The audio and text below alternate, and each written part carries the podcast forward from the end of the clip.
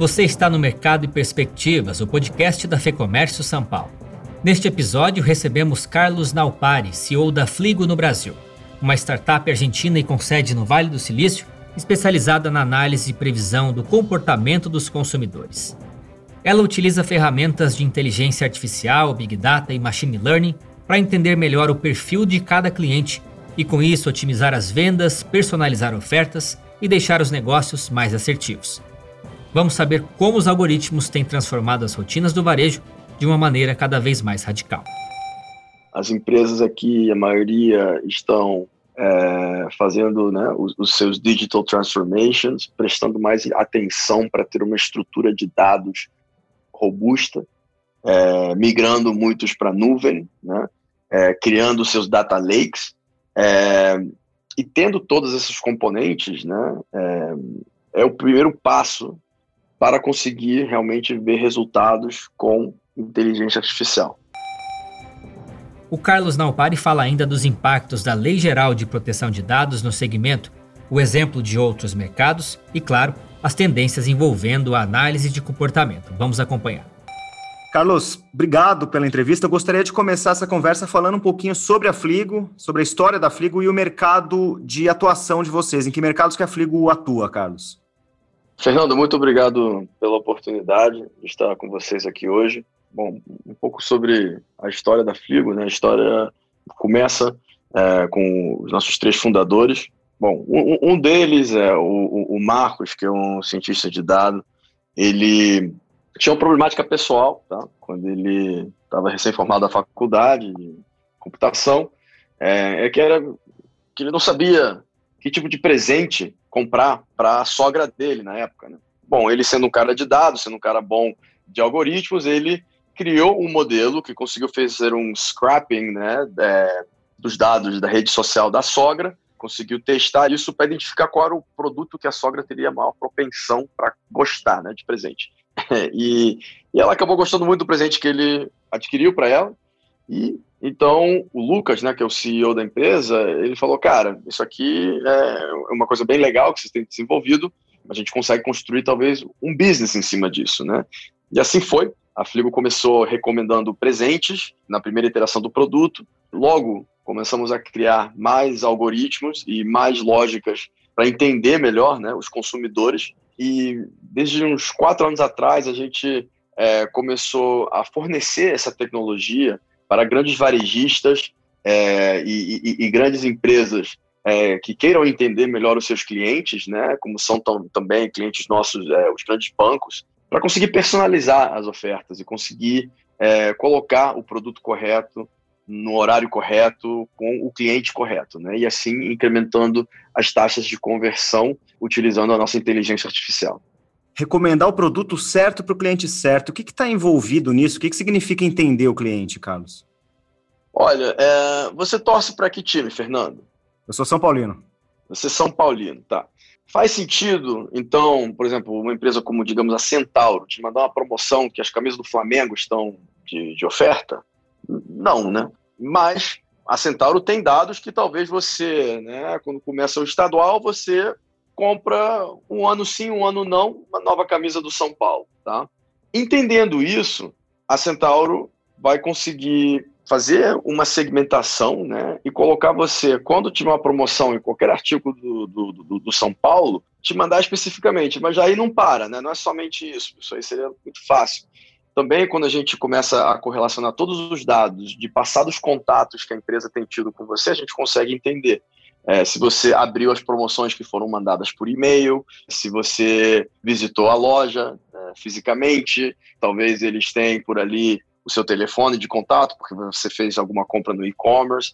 E entendendo tudo isso, a gente correlacionando isso com os outros milhões de clientes que eles têm, de data points, a gente sabe que talvez um cara na sua faixa etária não abre promoções por e-mail. Então não faz sentido te mandarem uma promoção com e-mail, mesmo sabendo que você é São Paulino e que talvez a nova camisa está na promoção agora. Aí o que, que a gente recomenda? Aí a gente recomenda, olha, um cara da faixa etária do Fernando, a gente sabe que maior, vai ter maior adesão se a gente mandar para ele um push notification via text message no horário entre 8 a 10 da noite, porque ele é um profissional que está ocupado durante o dia, fazendo podcast, fazendo call. Então é melhor mandar a oferta nesse horário, com o produto correto, para o cliente que a gente sabe que tem é, grandes chances de comprar esse produto. Então o que acaba acontecendo é que você recebe uma promoção personalizada, justamente é, com uma coisa que a gente sabe que você gosta, a um preço descontado, num horário e num canal correto, incrementando as taxas de conversão. E dentro dessa lógica está envolvido a inteligência artificial, big data, machine learning, quer dizer, é um conjunto complexo de, de elementos, né? Exato. É, para os nossos ouvintes aqui, eu, eu, estou simplificando isso, mas atrás disso tudo tem o Fligo Sharp AI, né, que é, é o nosso framework proprietário de, de inteligência artificial, que a gente consegue adaptar né, para é, as necessidades e problemáticas de diferentes clientes no setor de varejo, entendendo e respeitando também sempre né, as novas leis, por exemplo, de LGPD que existem hoje, é, mas a gente utiliza os dados dos nossos clientes para eles conseguirem ter esses incrementos em venda e verem resultados é, no bottom line da empresa, né? É, a nível de vendas e de incremento comercial. E Carlos, como que isso tem evoluído? Se a gente olhar um pouquinho em perspectiva, olhar de 10 anos para cá, por exemplo, eh, fazendo essa comparação, o que, que mudou, o que está que que tá despontando dentro dessa questão da inteligência por trás da, da, das vendas e desse, dessa parametrização dos clientes? Sim, excelente pergunta. Olha, o, o que tem mudado e o que vai continuar mudando, né? Ainda mais aqui no Brasil, né? A gente, por ser uma empresa americana, a gente já viu muito do que estamos vendo acontecer agora no Brasil, já há, há, há uns dois, três anos atrás, nos Estados Unidos. Né? As empresas aqui, a maioria, estão fazendo né, os, os seus digital transformations, prestando mais atenção para ter uma estrutura de dados é, robusta é, migrando muitos para nuvem, né? É, criando seus data lakes e tendo todos esses componentes, né? É o primeiro passo, é, ou são os primeiros passos, melhor dito, para conseguir realmente ver resultados com inteligência artificial. Né?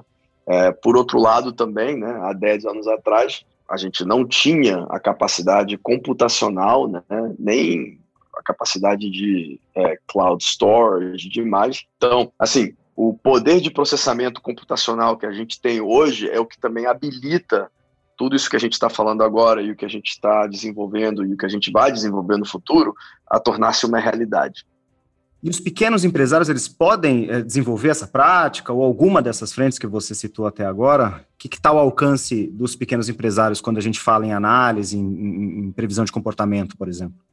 Eu acho que, assim, é, tudo que for machine learning, inteligência artificial, quanto mais dados tivermos, é melhor. Né? Então, para um pequeno empresário, é, eu acho que o interessante seria né, organizações como a de vocês coletarem, juntarem esses dados para logo produzir, né, produto, porque por exemplo, você pega um pequeno empresário, vamos dizer, uma padaria aqui no Itaim. Beleza, talvez essa padaria sozinha não consiga ter é, os dados suficientes para correr uma analítica e entender melhor o que está acontecendo né, no, no, seu business, a nível comercial, a nível logístico, é, a nível operacional, para otimizar certas coisas. Mas, não sei, quantas padarias tem no Itaim? Vamos dizer que tem 25, 30 padarias, talvez, talvez mais, menos, não sei, estou chutando. Uhum. Se você extrapola isso para todos os bairros de São Paulo, é, você chega a né, milhares de padarias que tem na cidade inteira, né? você extrapola isso para o estado inteiro, e aí, sim, a gente tem muito dado de padaria. Então, eu acho que se, se, se organizações como a de vocês conseguirem juntar em clusters os diferentes pequenos empresários para esse pessoal conseguir se digitalizar e contribuir nos dados operacionais, nos dados comerciais que eles têm, é, ainda mais agora que muitas padarias com a pandemia tiveram que começar a fazer deliveries, começar a se reinventar de certa forma para se adaptar a essa realidade que a gente teve que, que viver, né, com, ainda está vivendo com a pandemia, é, acho que é um bom momento para o pequeno empresário também utilizar esse momento né, para se tornar mais digital e começar a utilizar a analítica e uma maneira coletiva para conseguir produzir analítica que seja utilizada no seu dia a dia. Carlos, você citou o, o mercado norte-americano. Queria fazer uma reflexão com você, eh, olhando um pouquinho aqui para dentro de casa. Você acha que o, o comportamento do consumidor brasileiro ele é diferente? Em que áreas que o Brasil ele tem mais potencial de crescimento? Onde que as empresas não enxergaram ainda potencial da inteligência artificial, do big data, do machine learning, enfim? Bom, os dois mercados mais avançados em nível de tecnologia hoje em dia é, no mundo são a China e os Estados Unidos, né? Então, eu diria que esses são os mercados é, que mais alavancam esse tipo de tecnologia é, para suas empresas, para os seus governos né, é, e demais. Aqui no Brasil, eu acho que o, os bancos, né, o setor financeiro, como tradicionalmente é, é um setor que já utiliza muita analítica, né, já utiliza muito dado. A gente, por exemplo, trabalha com o Itaú, é um dos nossos clientes aqui no Brasil, e eu vejo que nos Estados Unidos tem setores como, por exemplo, o que a gente acaba de mencionar, né, dos varejistas que compram analítica, né, compram bases de dados de empresas como a Nielsen tal, para conseguir entender melhor o que está acontecendo, né, a, a nível de big data, a nível de AI, né, para conseguir melhorar essas operações. Né. Então, é, acho que no Brasil, não diria que está faltando, mas eu acho que está começando né, a, a, ter mais curiosidade a nível dos empresários, né, dos gestores dessas é, empresas, para se tornar cada vez mais data-driven, né, como dizem em inglês, que utiliza mais dados né, na estratégia do dia a dia. E a LGPD, a Lei Geral de Proteção de Dados, ela mudou a atuação de vocês? Chegou a alterar de alguma maneira? Como que vocês estão preparados para isso, Carlos? A LGPD é uma lei que a gente já via vir, né? A gente também tem alguns clientes na Europa, onde tem a lei GDPR, nos Estados Unidos, para é, também poder legislativo fazendo uma lei similar. Eu acho que é uma lei que é bem-vinda, né? Porque o, o que acontece muito é que a tecnologia sempre avança mais rápido do que os governos e do que as leis que existem. Né? Vamos pensar no exemplo, por exemplo, do carro, né? Quando saiu o carro, né, quando o Ford começou a produzir em massa os carros, não tinha leis de trânsito, não tinha uma lei, por exemplo, de utilizar um cinto de segurança, não tinha lei de controle de velocidade, né? É a mesma coisa com os dados, né? Agora, talvez não seja tão tangível como um carro. A inteligência artificial e o poder que ela tem, ainda mais com as redes sociais, né, que o pessoal tanto usa e contribui tanto dado, tanta informação para grandes empresas como o Facebook, como a Google e demais, eu acho que já era hora de regular isso um pouco, né, até para proteger as pessoas e para ter algumas regras de jogo ali para não ter sacanagem, né, vamos dizer assim. É, então, a gente é, se adaptou muito bem às leis LGPD, é, a gente trabalha somente com os dados que os nossos clientes estão legalmente habilitados para usar, e desse jeito a gente consegue estar no lugar certo, né, com a lei, é, e ao mesmo tempo conseguir também dar excelentes resultados para os nossos clientes. Né? Muitas vezes o que a gente faz, a gente anonimiza né, as bases de dados com quem a gente trabalha, para a gente, sabe, não, a gente não precisa, por exemplo, ter o nome da pessoa exatamente para saber que o cara é um São Paulino é, está na faixa etária entre os 35 e 40 e é, gosta de receber uma mensagem entre as 8 e 10 da noite todo mês de maio que começa o Brasileirão, entendeu? Tem certos jeitos, digamos, ainda dar resultado, inclusive com leis que protegem é, os cidadãos, né? Perfeito. Carlos, a gente fez um retrospecto aqui rápido, olhou um pouquinho para trás, agora eu queria fazer um exercício de futurologia com você, é, olhar um uhum. pouquinho para frente e perguntar o que, que vem por aí, para onde que essa análise de comportamento está caminhando. Sim, sim. Olha, eu acho que o next step né, disso tudo vai ser a, a automatização dessas tomadas de decisões. Né? Quando você pensa de como né, a gente faz a gestão de empresas grandes e pequenas, tá? Geralmente quem é o CEO, né, é o cara que está ali tomando decisões, com certa informação, com certa habilidade também, né, conhecimento, experiência, né, faz essas decisões que podem ou não ser certas, né? Mas o melhor gestor, né, o melhor CEO, presidente, o que for de empresa é o cara que consegue tomar decisões baseadas com a maior informação. Né? Aonde estamos indo é que agora essa visão de gestão vai ser amplificada com a inteligência artificial de certa forma, né? Seja no varejo, seja no banco, seja é, em empresas de saúde. Agora, os gestores, seja um gestor comercial, seja um gestor operacional, seja um CEO, vai, vão conseguir entender melhor, com muitos dados, o que está acontecendo dentro da sua operação e vão, vão em consequência, conseguir tomar melhores decisões, decisões mais acertadas e decisões é, com menos risco é, para os investidores e também para os empregados. Né? Carlos, para finalizar, qual é a perspectiva da Fligo para 2021, para o mercado brasileiro? Como é que vocês estão olhando a situação de mercado aqui? Olha, 2021 é, tem sido, até agora, um ano né, ainda com é, alguns desafios né, é, pela pandemia. A gente se adaptou é, muito bem ao trabalho remoto, a gente tem crescido durante a pandemia é, o nosso número de clientes em 400%.